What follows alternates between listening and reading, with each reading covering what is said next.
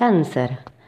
Para el signo del zodíaco que todo lo canaliza a través de los sentimientos, que sufre si las cosas no salen como esperan, y si a esto le sumamos que para ellos todo, eh, todos son sus hijos y deben protegerlos, llegó el momento de despegar y dejar atrás todo lo que los tira para abajo, ¿sí? Y obviamente no los deja volar. Es, es hora de animarse a lo nuevo.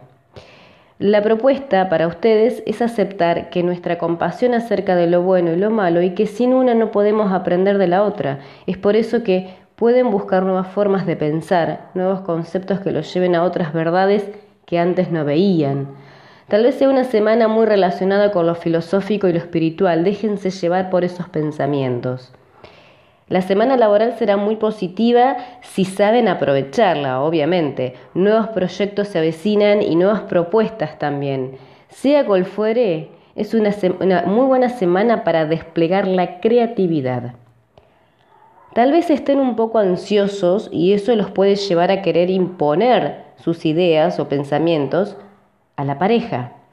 Cuidado con esa actitud, ya que nada bueno puede salir de ahí. Relajarse y disfrutar un poco más. Si bien no tendrán veladas románticas, serán buenos días para el amor igual.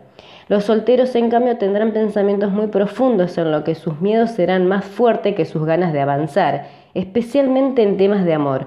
No se limiten y apuesten a lo que vendrá.